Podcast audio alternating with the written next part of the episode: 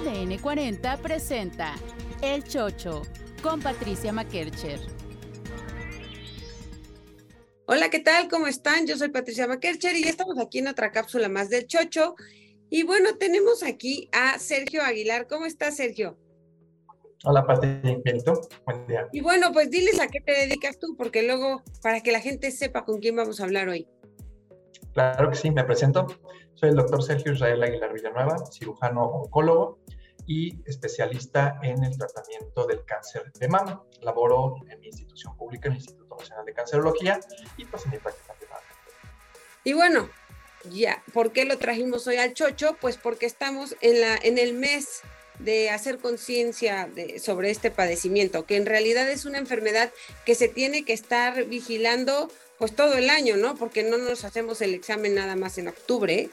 Este, este examen se lo puede hacer usted el, mes que pueda, pero el chiste es que en este mes tratamos de invitarlas, de concientizarlas, que se revisen, que, que se hagan este, este, los exámenes.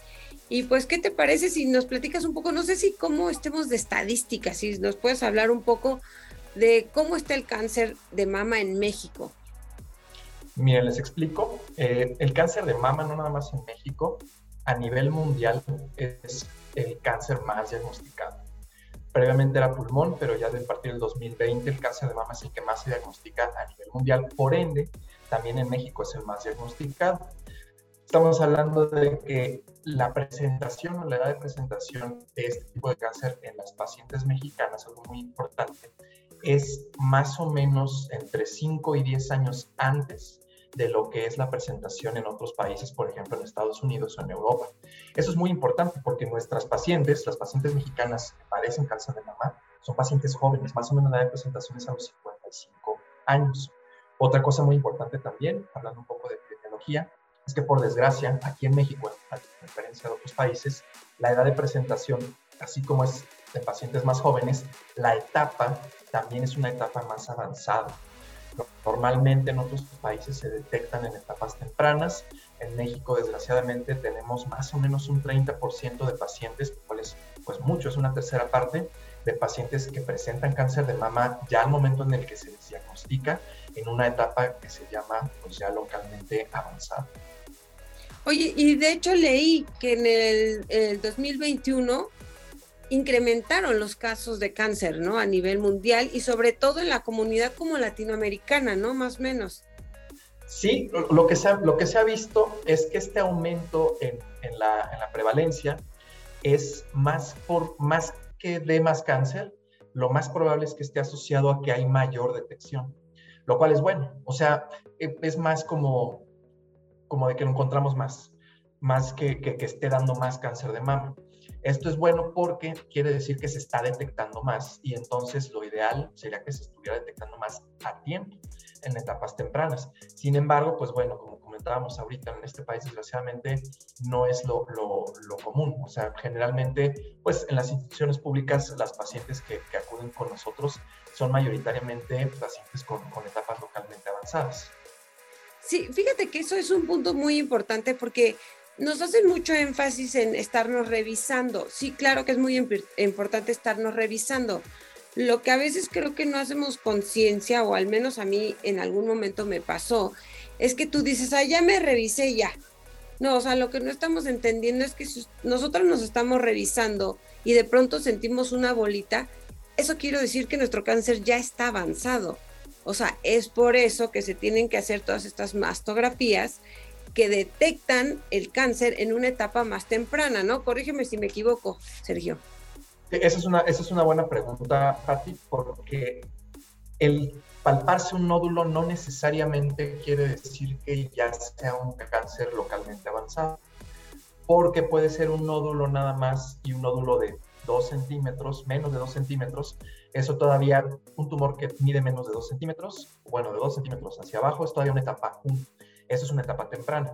Lo que sí es importante es que las pacientes, hay estudios de esto, las pacientes a las que se les encontraron los tumores sin que se palpara la paciente un nódulo o el médico, versus las pacientes que ya se palpaban un nódulo, sí tenían una diferencia en sus desenlaces en cuanto a la recurrencia, por ejemplo, ya una vez tratado, o sea, en cuanto, en, cuanto a que regrese ese cáncer o en cuanto a la supervivencia. Entonces, de manera ideal, lo ideal sería encontrarlo antes de ser palpable. Ahora, eso es difícil, eh, más en un país como México o en América Latina. Es, en todo el mundo es difícil, pero bueno, es un poco más complicado en este país y en países este, latinoamericanos. Y entonces lo que sigue es precisamente lo que tú comentas. O sea, parte, gran parte, gran medida de esto, de esto de la detección y esto de octubre, etcétera, es precisamente que no se quede en octubre, que la gente piense, las mujeres piensen, hay que irnos a hacer la mastografía en octubre y tal, tal, ahí se acabó y ya cumplimos, ¿no? Se tiene que tener una conciencia más y más de la enfermedad del cuerpo, o sea, el, el, objetivo o lo que, se, lo que se pide con la autoexploración, que está indicada pues, por el Consenso Mexicano de, Cáncer de Mama a partir de los 25 años, eh, esa autoexploración en la mujer está indicada para que la paciente conozca su glándula, conozca sus pechos, sepa que es normal, porque es muy frecuente tener bolitas, tener quistes, tener X, ¿no? El mismo tejido, si es muy denso, se siente, se siente granular, se sienten bolitas, eso no es anormal. Justo la función o el objetivo de la autoexploración es que la paciente sepa cómo es su mamá normalmente y cuando encuentre algo que no es normal, algo que es distinto a las exploraciones en los meses previos, en los años previos, entonces, aunque no, ya se haya hecho la mastografía hace un mes, busque ayuda con un profesional. Ese es como el fundamento de la, de la autoexploración y más o menos lo que platicabas ahorita de la, de la detección, ¿no? Que, que, son, que son, dos, son dos partes distintas pues de lo mismo, que es pues finalmente no prevenirlo, pero sí tratarlo a tiempo. Sí, claro, o sea, mi comentario iba enfocado a esto, o sea, no dejen de hacerse el estudio y crean que con, que con palparse tienen, porque el desenlace de cuando ya te encontraste tú una bolita, que como tú dices, puede ser cualquier otra cosa. O sea, no necesariamente una bolita va a ser algo malo, pero si fuera algo malo, ya está en una etapa un poco más avanzada que si te lo hubieran detectado previamente en un ultrasonido este, en etapa mucho más temprana, ¿no? Sí, claro, eso definitivamente. ¿eh? Yo nada más como aclarando un poco más que si bien, porque a veces pasa también, la mastografía es indicada una vez al año. Y entonces eso también hace una brecha en la que la paciente piensa que, que con la mastografía es suficiente.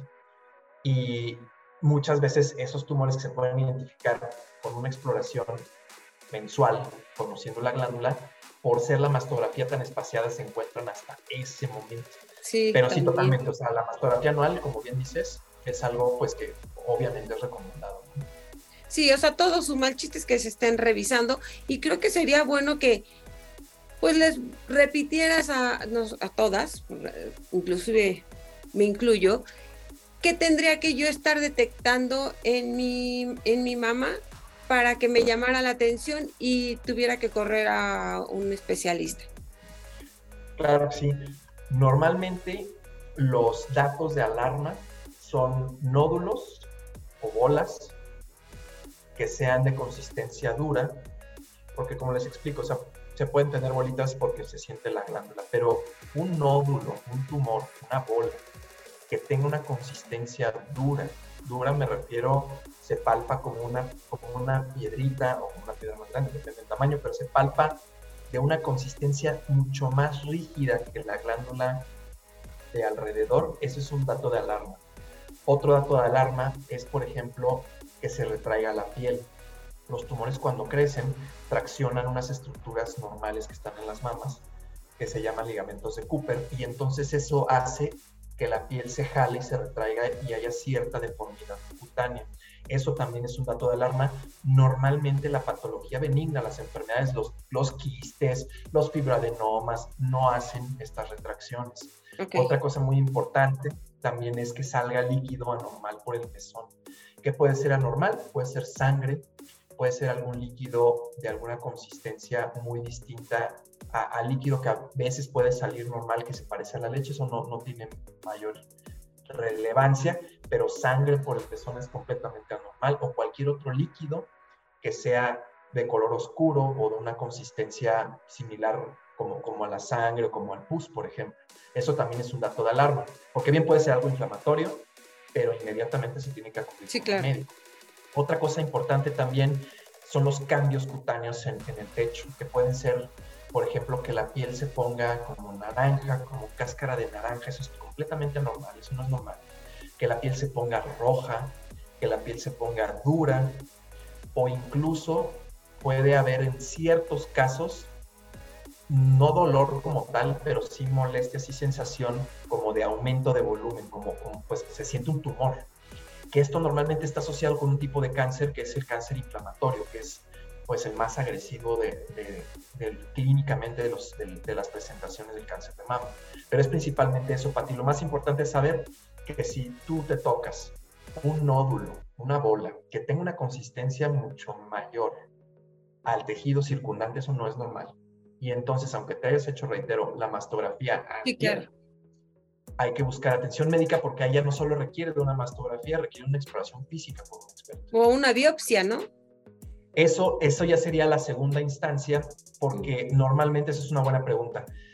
Puede pasar que se hace una persona la mastografía y si es un radiólogo especialista en mama, entonces, o radióloga, entonces esa persona sí puede decir, ¿sabes qué? Esto es anormal y entonces vamos a biopsiarlo de una vez, antes de que te vaya a ver quién te vaya a ver. Y eso es un, eso es un manejo adecuado, porque los radiólogos finalmente tienen esa capacidad y tienen la formación para poder tomar esas decisiones.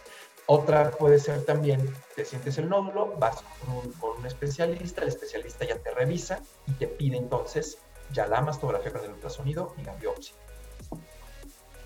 Oye, y, creo que aquí es importante eh, que las mujeres estén conscientes eh, que el cáncer no nada más como tú dices es uno, o sea, hay una variedad de cáncer de mama y dependiendo de qué tipo es, es pues, la gravedad de este cáncer, ¿no? O sea, no crean que nada más es uno, o sea, son muchas variantes de cáncer. Sí, sí, eso, eso es algo muy importante porque cada tipo diferente de cáncer de mama, como bien dices, se trata de manera distinta.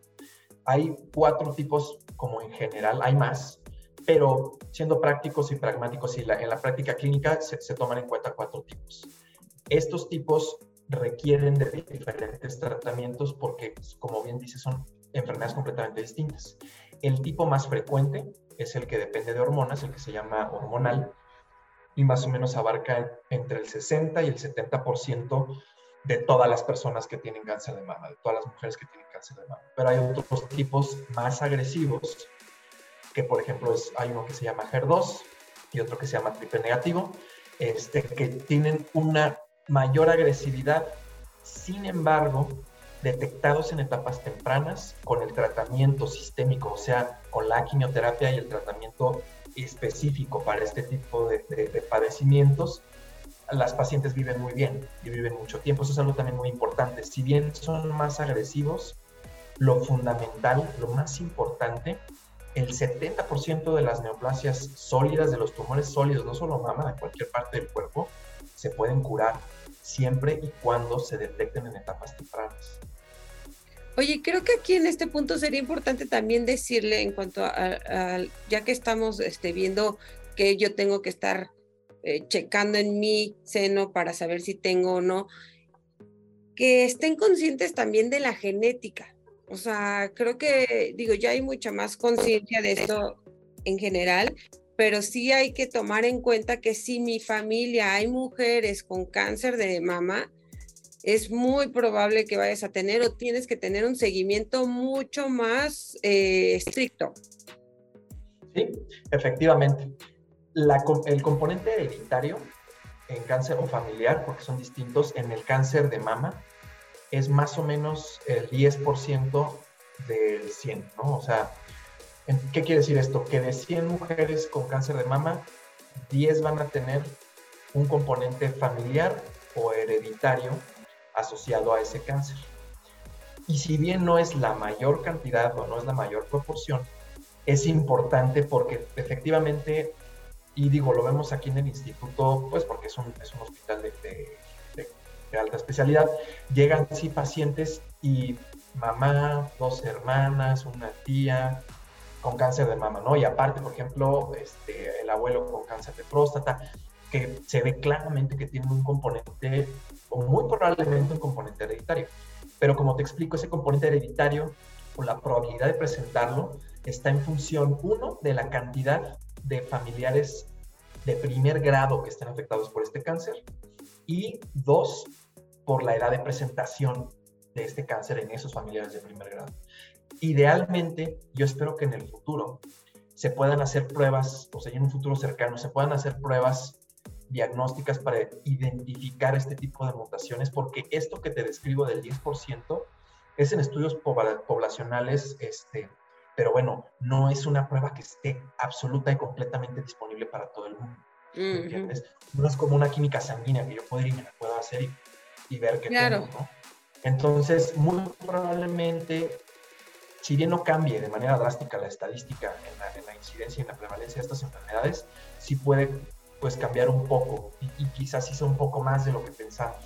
Y entonces ese componente hereditario que comentas sí es muy importante porque efectivamente si yo tengo a mi hermano, a mi papá, a mi tío, a mi tía, a mis tres, o sea, los tres hombres cáncer de próstata, a mi tía con cáncer de mama, incluso yo como hombre tengo que buscar, este, tengo que ir con un especialista para tener una consejería y en su defecto con un genetista para que me hagan una prueba y saber si no soy portador de una, mutación germinal.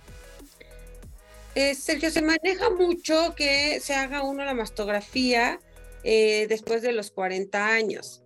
Pero, sin embargo, con todo esto que me has comentado de que estamos eh, las mujeres en México presentando la enfermedad desde edades más tempranas, entonces, ¿qué eh, aconsejarías hacerse este tipo de estudio desde antes o qué, qué tengo que yo como mamá estar checando en mi hija que, haga? O sea, yo, ok, la revisión, pero tengo que estarla llevando estudios. O sea, ¿qué nos dirías sobre esto? Es bien importante, fíjate, porque el cáncer de mama en pacientes menores de 40 años, por ejemplo, en Estados Unidos abarca más o menos un 5%. En México más o menos es un 14%. Mucho más. es mucho, es mucho. No sabemos por qué, pero se, atribuye a la alimentación y entonces la obesidad, y por la obesidad, la obesidad es un factor de riesgo para desarrollar cáncer de mama, es un factor modificable. Pero no se sabe con claridad. Entonces, ¿a, ¿a qué voy con esto? Que sí tenemos en México pacientes mucho más jóvenes con cáncer de mama. ¿Qué se tiene que hacer? El detalle en función de la edad para el screening o para, para, este, para esta prevención o detección oportuna del cáncer de mama es que la mama de una mujer joven es mucho más densa porque tiene mucho más componente glandular. Mientras una mujer va avanzando en edad, ese componente glandular se va haciendo pequeñito, se le llama atrofia, y entonces la mama se vuelve más grasa.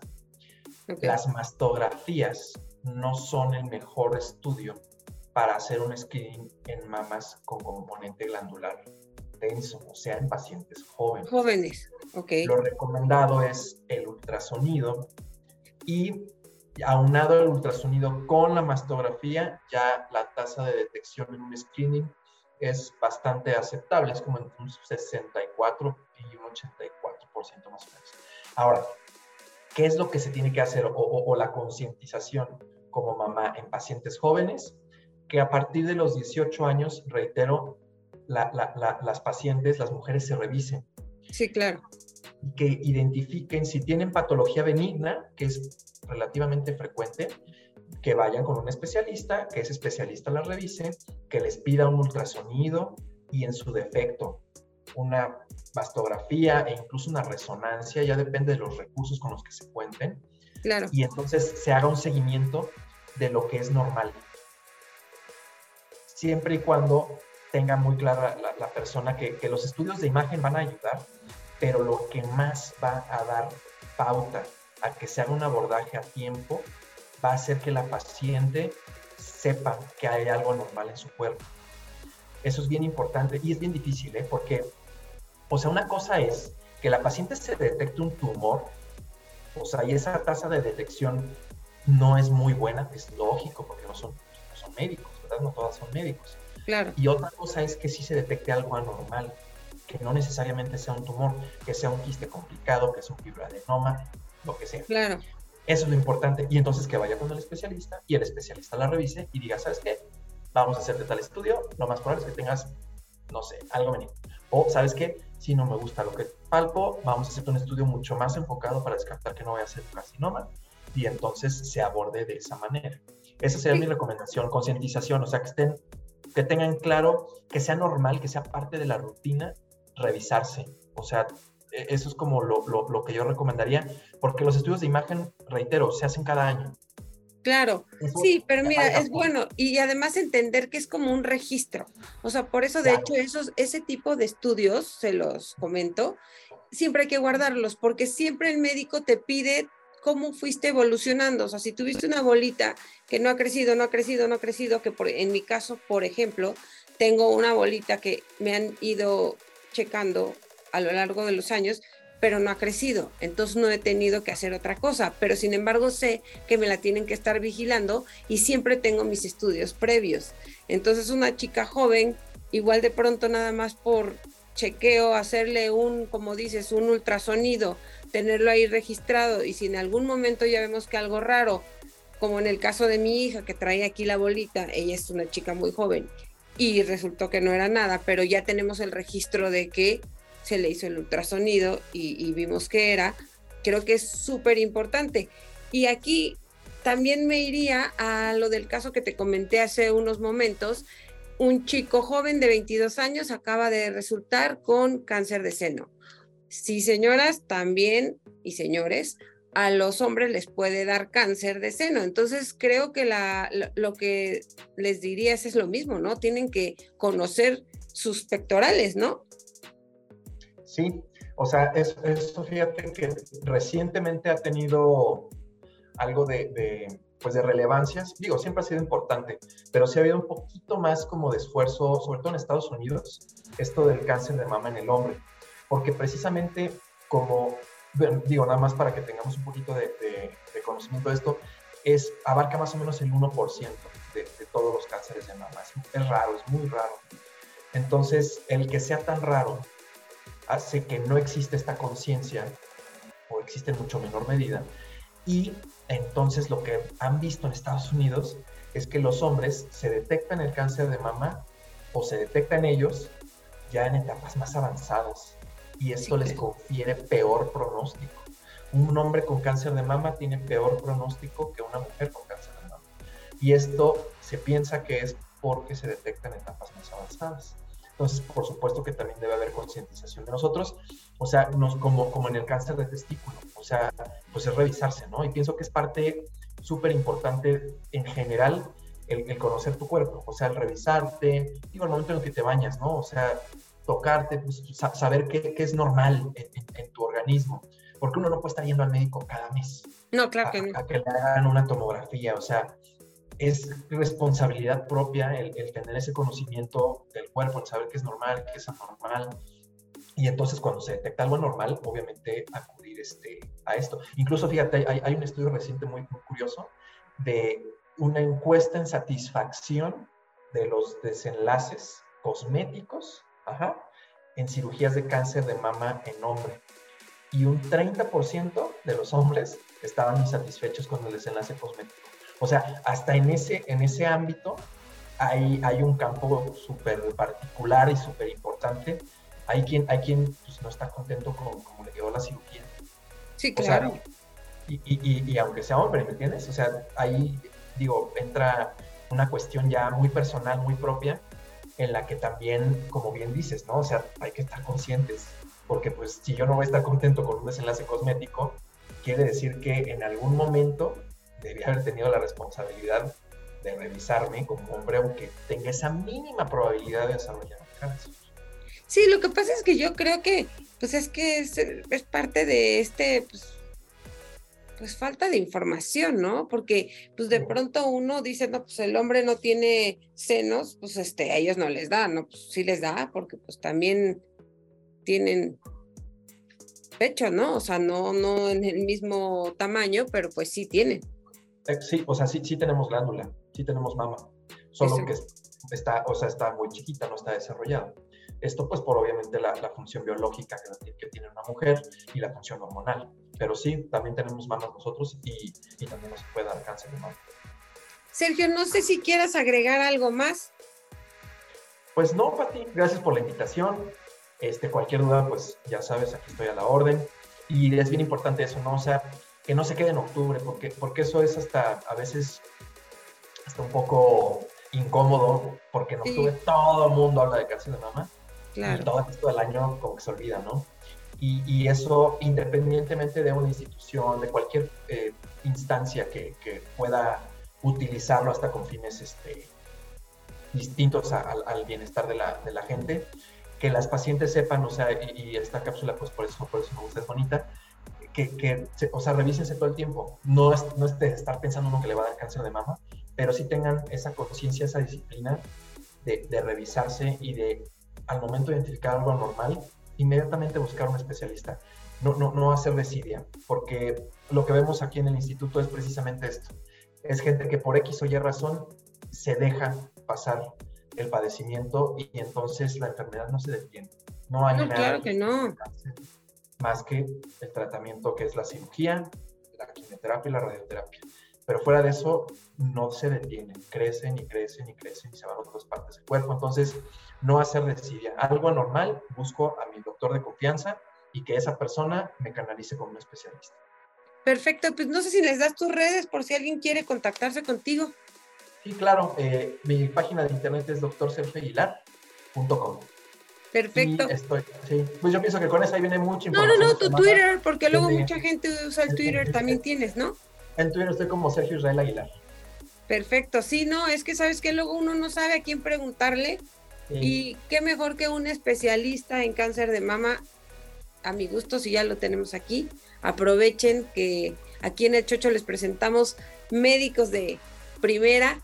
Y este y pues para que la gente te pueda contactar si necesita cualquier cosa. Sí, claro que sí, Patricia, muchas gracias. De hecho, en Twitter hay mucho contenido académico, este, pero bueno, cualquier paciente que tenga dudas, pues ahí puede ver este, pues el contenido, ¿no? De, ya de cosas mucho más de la especialidad. Claro. Bueno, pues eso es todo por esta ocasión. Yo soy Patricia Makercher. Recuerden mandarnos sus preguntas. Si quieren hablar de algún tema en especial, pues los esperamos por aquí. Muchas gracias. Nos vemos. Gracias, Pati. Bye. Bye.